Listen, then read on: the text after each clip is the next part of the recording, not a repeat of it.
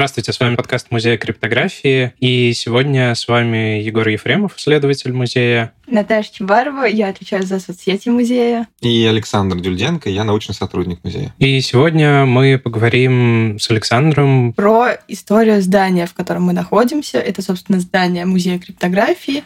Оно очень долго уже существует. Давай о простых цифрах. Сколько лет этому зданию, сколько здесь было организаций? Ну так, на вскидку. А, здание начали строить в 1884 году, открыли в 1885, почти 140 лет зданию. По каким еще цифрам пройтись? Сколько организаций тут было? Э, детских организаций, всяких школ, колоний, приютов. Тут было, может быть, чуть больше десяти, в районе десятка разных. Организаций научных, я имею в виду со сменой названий, в районе пяти. То есть за это время организация сменила там, примерно 15 э, организационных всяких структур, названий. Я могу прям даже перечислить их в таком хронологическом порядке. Александр Маринский детский приют, приют для солдатских детей, детская сельскохозяйственная колония, детский дом номер 26, кажется, школа номер 36. После войны это была детская колония МВД. Сразу после этого спецтюрьма номер 16 или там тюрьма в системе МВД. Точного названия, кстати, нет. А потом это была лаборатория номер 8 отдела правительственной связи МГБ СССР. Потом э, это была НИИ-2, ПЯ-37, э, НИИ автоматики, потом сама автоматика периодически переименовывалась, э, НИИ-А автоматики, были какие-то вариации с правовой формы, концерн автоматика, ну, в общем, а теперь это музей. То есть вот примерно так, такие были движения. Название «Шарашка» — это действительно народное название, оно имеет ключевую деталь — это наличие заключенных в этой организации — вот они здесь были с 47 по 54 год. Но э, помимо шарашки у этого здания было еще несколько прозвищ. Насколько я помню, его называли паровоз, пароход. Был и пароход, был и паровоз, и то, и другое. Названия формировались часто исходя из внешнего вида. Сотрудники автоматики, которые тут работают, очень любят называть его паровоз, паровозик, вот как-то так, потому что он внешне напоминает локомотив. А, один из заключенных был такой э, Гершман тут находился, он был художником, а, и он как художник, когда его сюда привезли, увидел в этом здании паром, как будто это паром такой большой с отпиленным носом. Если представить себе здание, да, есть такая большая часть парома и сам такой вот капитанский вот этот мостик, эта часть, где команда находится, вот здание ему напомнило паром. Когда мы общались с одним из ветеранов автоматики, ветеранов в смысле тех, кто долго работает здесь, они называли это здание и вообще территорию «золотая клетка» потому что считалось, что в Шарашке шансов выжить было сильно больше у заключенных, и их тут довольно хорошо кормили. А, они тут могли спать на чистых кроватях, иметь какое-то удовольствие. Ну, то есть режим у них был более мягкий, но выйти нельзя было. Как вот птичка в золотой клетке. Вроде бы все хорошо, но выходить нельзя, ограниченное общение с родственниками, и непонятно, когда все это закончится. В этом капитанском мостике в котором, кстати, если я правильно помню, э, ночевали заключенные и были мастерские. Сейчас э, находятся наши офисы. У нас есть план лаборатории номер 8, который нам передавала автоматика рассекреченная. Там нет обозначения, где находилось общежитие, где они жили первое время. Но, судя по воспоминаниям, это был второй этаж полукруглой части. Там ровно, там сейчас у нас называется помещение, которое э, называется мастерская. Там помещение мастерской. Вот в этом помещении они спали, это были полукруглые такие расставленные металлические нары, многоярусные. Вот. И первое время там они жили, там же была библиотека, туда книги свозили. И там же было место как бы отдыха, свободного времяпрепровождения. По легенде, там Солженицын там же и заведовал той самой первой библиотекой технической. И туда же привозил и заказывал художественные, в том числе, книги. Вот. Так как он был библиотекарем, он мог заказать какую-то книжку, с Ленинки могли привезти в коллекцию. И вот как бы получал он самые свежие новинки. Что было здесь в районе вообще тогда? Ну, то есть это было далеко от центра, от Москвы или нет? То есть чем вообще обуславливается вообще это местонахождение этого здания? Помните, мы обсуждали ПЯ-37? Вот. Две версии. Либо действительно абонентский ящик так назывался, потому что в автоматике было две почты. На одну почту приходила общая корреспонденция, на вторую почту приходила секретная корреспонденция. Вот якобы секретная корреспонденция это было действительно ПЯ, почтовый ящик номер 37. По второй версии автобус сюда ходил номер 37, поэтому так назвали. Вот. Больше автобусов сюда не ходило. Вот. И в момент, когда здесь была шарашка 40-е годы, сюда вообще ничего не ездило. Это была бывшая деревня, точнее даже действующая деревня. Вот было это здание, вокруг здания были несколько построек и дворы. Вот в сторону железной дороги, как идти, где сейчас она до сих пор есть, это ветка Петровско-Разумовская, Ладыкина, Окружная. Вот там было несколько дворов, у нас даже есть снимки 70-х годов в экспозиции, если посмотреть на них, там видно вот эти вот дворы. Одна из э, моих знакомых, которая работала здесь в бюро технической эстетики, э, как раз-таки из такого дома родом, она там родилась, она там жила э, еще в 50-е годы, жила в этом дворе, вот, с отцом. Отец ее был телефонистом, он же работал в автоматике, он же руководил телефонной станцией, которая находилась в этом здании. То есть это вот одна из немногих историй, когда мы знаем местный, а, местную историю, как бы как местные работали в автоматике. Но в целом ничего тут не было, район сильно новый, вот эта массовая застройка высотная тут возникла в 60-е уже. В те годы же можно было где угодно, очень далеко от Москвы сделать эту шарашку, но это было именно вот, вот здесь, в этом месте. Есть ли в этом какой-то замысел? Можно пофантазировать. Э, допустим, Версия номер один. Недалеко Бутырская тюрьма, откуда очень удобно привозить заключенных рядом. Довести недалеко, вернуть обратно тоже недалеко. Вот такая как бы тюрьма, где было много политзаключенных, происходило этапирование. Вот, происходила такая вот сортировка, грубо говоря, людей, если сказать очень грубо. По второй версии, все-таки это был, ну, это были окраины Москвы. Москвой вообще этот район стал в 20-е годы. То есть до 20-х тут было Подмосковье, и деревня Марфина. Мне кажется, два фактора. Я бы скорее, я бы скорее подумал, что логично версия номер два, что удаленный район, местных жителей тут, которые ходят, глазеют, что-то пытаются выяснить, мало. Вот. Просто прохожих спонтанных тут быть не может никак. Ну, тут просто некуда идти просто так. Поэтому, возможно, из-за этого выбрали этот объект. Но плюс еще это здание было в структуре МВД, в 1945 году была детская колония, а в конце, после войны, была, было некоторое разделение собственности и интересов у ведомств. И вот МГБ и МВД, Министерство внутренних дел и Министерство госбезопасности, они между собой немножко как бы конфликтовали. Каждый пытался забрать себе объект получше, э, полномочий побольше, вот, и почему-то этот объект вызвал интерес у МГБ, они забрали себе у МВД. Может быть, какая-то ведомственная тут еще есть история. Мне сложно сказать. И еще у меня есть вопрос такой технического характера. Отличается ли сейчас по внешнему виду это здание от того, что было в те годы? Здание всего один раз перестраивалось, так что прям внешний вид его менялся.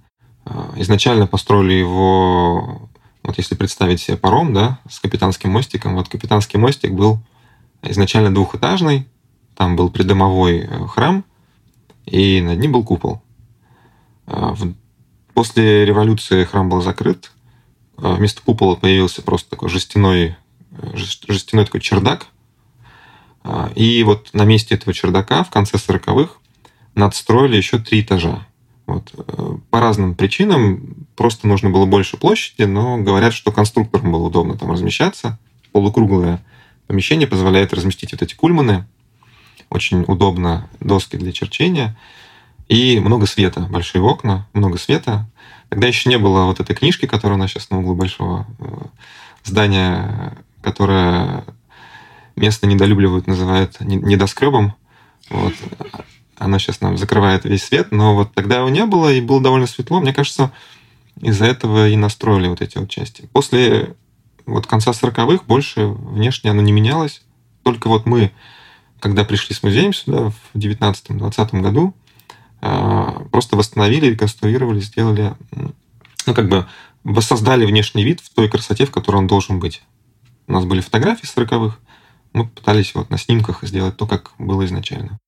Расскажи немножко про период, собственно, шарашки. Это же система шарашек, это система, в которой работали специалисты, в которой работа была интеллектуальной. Э, вот над чем работали здесь? Что здесь разрабатывали, что здесь изучали? Да, работа была часто интеллектуальной. Не знаю, в каком процентном соотношении она была интеллектуальной и физической.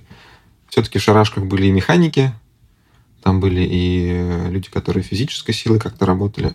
А, но часто, да, ассоциируют все-таки шарашку с э, политзаключенными, которые какие-то инженеры, какие-то специалисты имеют степени кандидатов наук. Часто такая ассоциация. Конкретно здесь, в этом здании, была Марфинская шарашка, так называемая. А здесь занимались техникой секретной телефонии. Не было специалистов в секретной телефонии, их просто взять неоткуда было. Была лаборатория Котельникова, несколько там на пальцах перечислять людей, которые действительно что-то могли создавать действительно уникальное.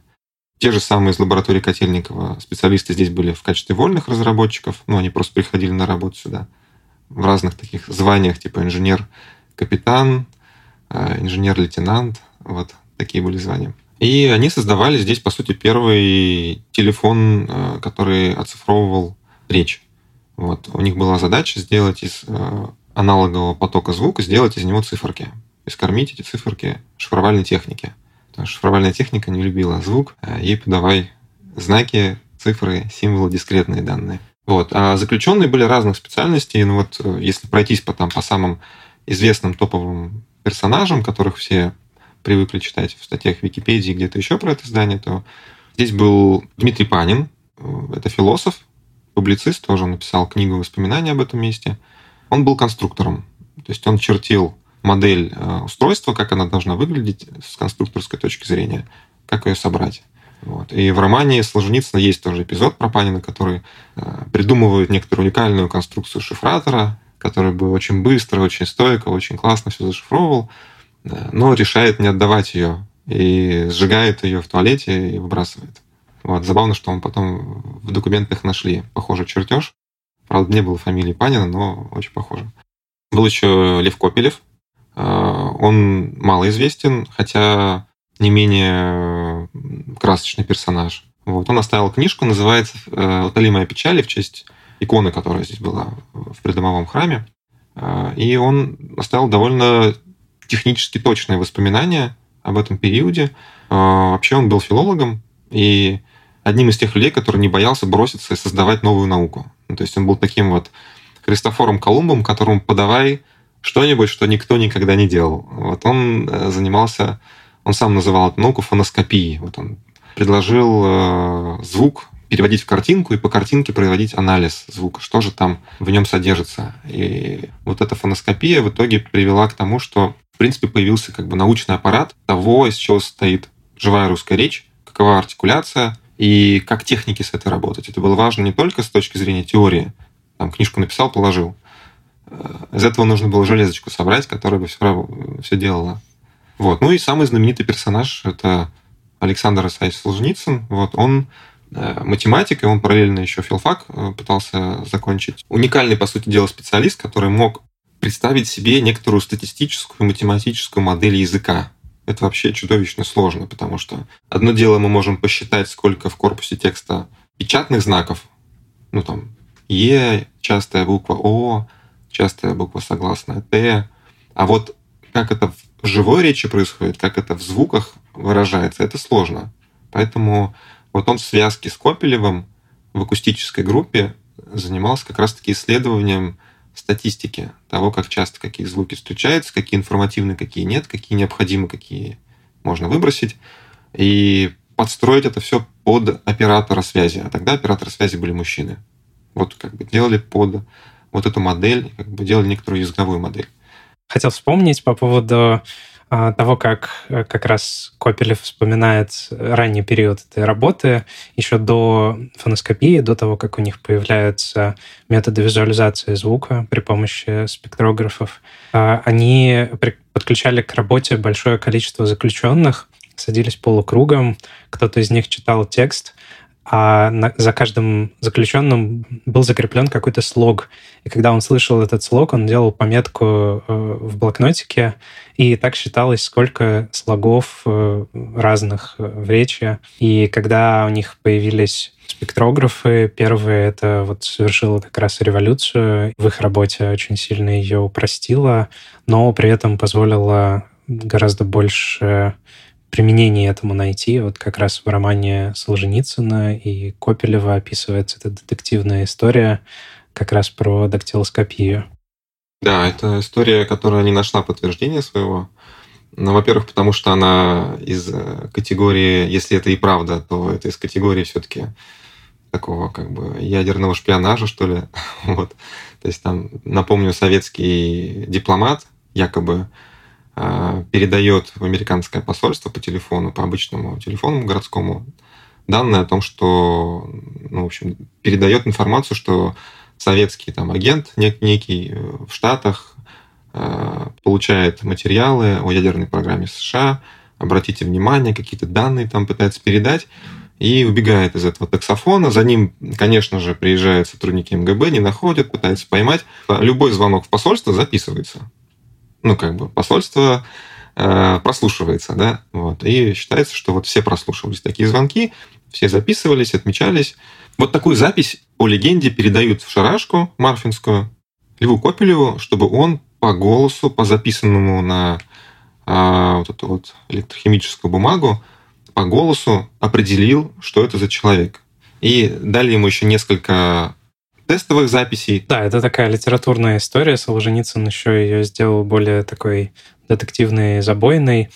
А, в общем-то, сейчас те же самые принципы используются в биометрии, в системах распознавания по голосу. То есть можно сказать, что здесь находились такие пионеры, пионеры распознавания по голосу. Да, да, можем э, подтянуть за уши нашу, наши системы э, голосовые помощники. Вот что там еще у нас есть. Когда мы в банке говорим что-то в микрофон, чтобы система запомнила наш уникальный голос, да, когда получаешь карточку, ты в микрофон что-то наговариваешь, какие-то слова «да», «нет», имя там свое произносишь. Система запоминает и аутентифицирует тебя как конкретный персонаж. Но я думаю, что у Копелева была, даже если была у него такая задача, вот, то это какая-то чудовищно сложная задача, потому что просто по голосу определить э, какие-то метрики человека, ну, наверное, сложно. Пока мы не ушли далеко от Солженицына, правда ли, что только благодаря нему вообще люди узнали о существовании этой шарашки? Не совсем только благодаря Солженицыну, все-таки повторюсь, вот и Копелев писал э, об этом месте, и у него тоже есть литературное произведение. Панин писал, были другие заключенные, которые оставили воспоминания, тот же Гершман, Байтальский был такой механик.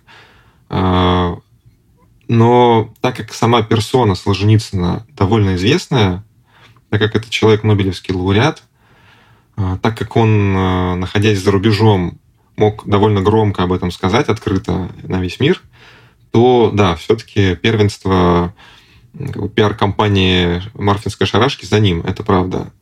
И в 60-е годы, в конце 60-х, когда роман опубликовали за рубежом, он был опубликован в Штатах, во Франции, он привлек к себе внимание именно вот этой вот, а, ну, как бы, секретной темой именно тем, что он не только рассказывает об ужасе э, лагерной системы ГУЛАГа, да, но и рассказывает некоторую уникальную такую секретную историю, в которую он попал и внутри которой он находился.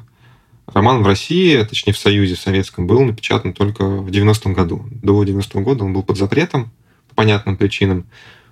И когда я роман читал, на самом деле а, есть некоторые моменты, которые он довольно точно даже технически описывает. Не сказать, что это прям вообще полная выдумка.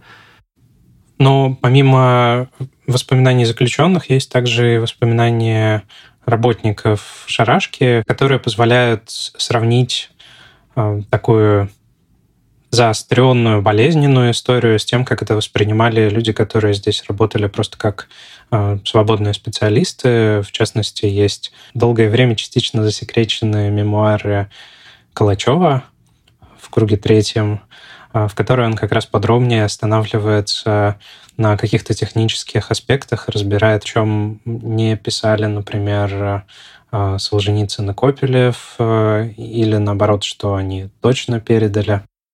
Константин Федорович Калачев, он прототип в романе. То есть Солженицын о нем пишет в романе. Э, ну, в экранизации этот человек присутствует. Э, и, может быть, отчасти из-за этого еще ему хотелось э, рассказать эту историю как бы с, друг... с позиции именно технической. Вот. А история там примерно такая, что Калачев долгое время работал в автоматике на руководящих должностях, и он в начале 90-х ну, задался целью, я не знаю, уже сам он решил это сделать или попросили его подготовить такие материалы, он сделал некоторую техническую сложную работу. То есть я бы даже назвал это мемуарами, я бы сказал, что это скорее монография. Вот. То есть он взял архивы, у него в работе присутствуют э, ссылки, цитаты на документы. Он проанализировал материалы и изложил их так, как это было в документах, провел несколько интервью с разработчиками, тех, кто был тогда еще жив в начале 90-х. А, ну, в общем, он как бы провел нау- серьезную научную работу. Понятно, что он добавил еще от себя какие-то моменты, которые он эмоционально раскрасил, так как присутствовал при этом, да, участник был этого процесса. Но в целом я бы сказал, что это, наверное, один из самых точных сейчас фактических источников, если учитывать, что в целом историки живут в мире, э, когда есть документ, есть источник, есть материал, да, нет документа, нет материала. И книги вышло две, ну, книга была составлена в двух вариантах. Э, сразу была почти опубликована Сразу была составлена рукописная такая книга, немножко рукопечатная, не знаю, как ее назвать. Она была напечатана, были вставки ручные такие написаны. Вот, она была засекречена, и нам передали ее прямо перед открытием рассекретили. Большая книга со всеми подробностями. А в 99 году он опубликовал открытую часть этой книги, она намного меньше. Вот. Э, она была доступна в интернете, ее можно было прочитать спокойно. Саша, расскажи, как ты вообще попал изначально вот в это здание. Насколько я знаю, с него даже не была снята секретность на тот момент, когда вы туда попали. К счастью, секретность была уже снята с этого здания, вот. иначе мне пришлось бы иметь какие-то формы допуска. Поэтому здание уже было передано компании Криптонит, которая строила тут музей. Здание уже было ну, снято с него вся вот эта опечатка, как обычно опечатывают здание. Здесь уже начинали работать э, строители рабочие, э, и это была зима 2020 года.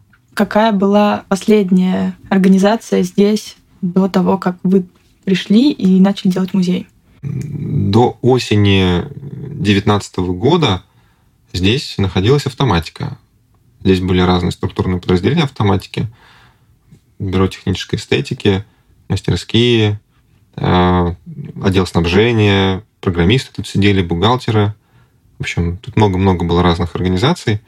Вот. Сейчас, где мы с тобой сидим, здесь было бюро технической эстетики. Прямо вот ровно в этом месте, где у нас сейчас э, лекторий. А тут еще медицинский кабинет был. Да, был медкабинет, довольно хороший, кстати, сотрудники вспоминают его с любовью.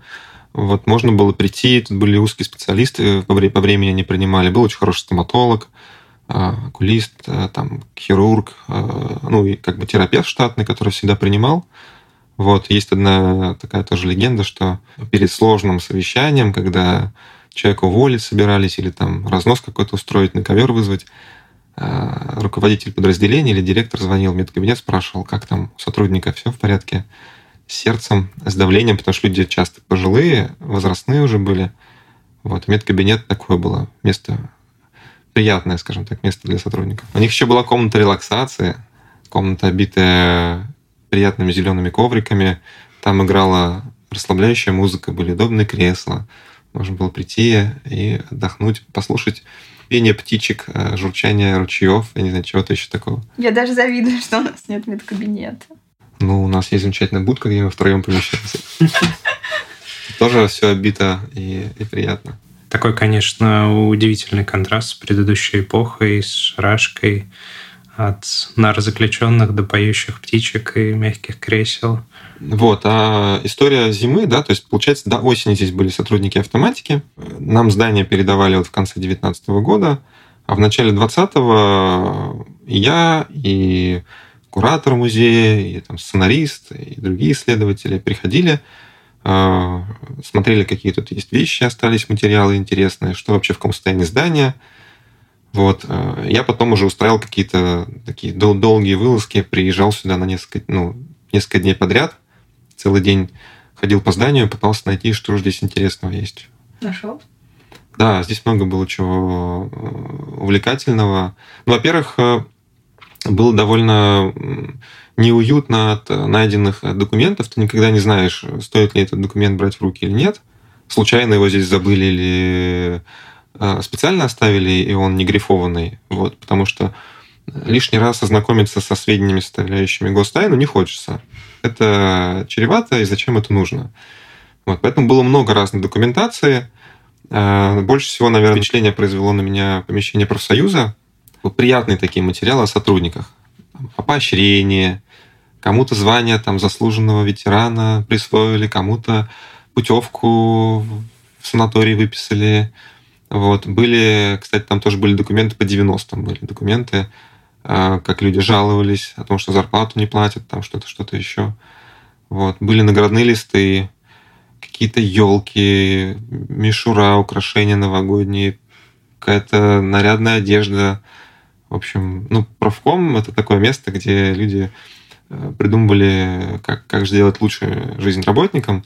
Вот. Тут еще был детский, в автоматике же был, наверное, остается, я не знаю, детский лагерь свой. Вот. По детям были какие-то материалы, схемы этого лагеря, какие-то фотографии. Вот. Напротив была большая-большая библиотека, просто с огромным количеством, там тысячи книг были художественной литературы. А, все с печатями. ПЯ-37, воинской части, автоматики. Тоже книжки, которые никуда нельзя передать, и с ними сделать ничего нельзя. А что вы с ними сделали? Я все почти их перебрал. Это была тоже чудовищная такая работа большая. Выбрал самые старые книги 30-х и 40-х. Те книги, которые потенциально могли застать период шарашки. Вот была большая работа, мне помогала, кстати, э, стажер из вышки Арина. Мы с ней смотрели записи, какие есть в книжках, может быть, тут пометки оставил. Пытались какую-то почерковическую экспертизу сами делать, смотрели на почерк похож на Копелева, Солженицына, там что-то мы пытались выяснить, какие-то записочки. И как? Удалось что-то выяснить? Ну, нет, не, не похоже, оказалось не похоже. Но сегодня эти книги, они выставлены в экспозиции, те, которые мы вывезли, да, они вот как раз-таки в книжном ящике в экспозиции «Память здания». Там эти книжки лежат. Вот там очень красивый истомик Пушкина 37-го, кажется, или 38-го года. Э, чувства были смешаны. Я вообще люблю вот всякие заброшки. Вот все такое. Мне нравится, конечно, полазить где-то. Э, но здесь была, э, знаешь, такое было ощущение недавно затушены свечи. Вроде бы свечку задул, а запах остался. Вот, так и здесь. Тут какие-то даже стаканы стояли с чаем. Видимо, кто-то налил себе полный стакан чая, а он за несколько месяцев высох, но не до конца. Вот, растения еще не все погибли, зелененькие. Я забрал себе несколько горшков домой цветочных. У меня там цветы растут и три противогаза. Достойный выбор. Да. Вот. Были заметны следы того, как люди ну, успешно вытаскивали из шкафов документацию, все было просто разбросано. Ну, то есть ощущение было такое, что э, что-то страшное произошло, какая-то катастрофа произошла, знаешь, как будто я в декорациях оказался в фильме «Катастрофа». А почему так? Они действительно, что ли, как-то быстро выехали из этого здания? Сложно сказать. Э, я спрашивал тех, кто здесь работал, э, кто те люди, которые потом приходили пере... вытаскивали все из шкафов и проверяли. Может быть, это отдельная какая-то была компа- компания да, по профилактике. Не оставили ли чего здесь лишнего. Выглядело все довольно неуютно. Да? То есть казалось, что вот-вот что-то ужасное произошло, люди выскочили резко, все побросали. Ну, то есть там был, была личная одежда, туфли женские, а, костюм Деда Мороза, ну, в общем, какие-то плащи, а, открытки, фотографий было очень много. Не знаю, на меня почему-то больше всего такое тревожное впечатление произвели фотографии, когда ты заходишь, вот особенно в Цоколь, там, где были не мастерские, там по щиколотку вода вообще была. Было холодно, сыро, и вот черно-белые разбросанные по полу фотографии людей валяются. Саша, у меня вопрос, э, посвященный нашей предстоящей выставке, на которой будут как раз выставлены фотографии этого здания, которые были сделаны до того, как оно перешло музею. Удалось ли им передать вот эту вот атмосферу? Знаешь, тут такая шутка есть, что первая видеосъемка в музее была сделана сотрудниками будущего музея криптографии на свой телефон, потому что в здании снимать ничего нельзя было никогда. Вот. И, и, и фотосъемка тоже не сильно частое явление было в здании. Фотографы Гронский и Нисходимов, они здесь были уже после передачи музею. Это была зима тоже 2020 года. Примерно мы в одно время с ними побывали в здании. Они запечатлели, по сути, то, что я видел, ну, те же самые картины фотографам удалось передать интонацию, удалось передать настроение, потому что часто фотографии не приукрашены. Ну, то есть вот на снимках то, как было, все как было, так и передали. И ты всегда думаешь, что фотография должна быть красивой. Ну, не знаю, по крайней мере, в моей картине мира это часто должно быть красиво. А там часто некрасивые вещи, и, и, и вот это противопоставление вызывает э, вопросы, вызывает какие-то эмоции, то есть э, что-то в тебе, что-то в тебе меняется. И еще один вопрос про выставку. Какое вообще она имеет значение сейчас? Ну, то есть почему именно сейчас музей открывается с ней?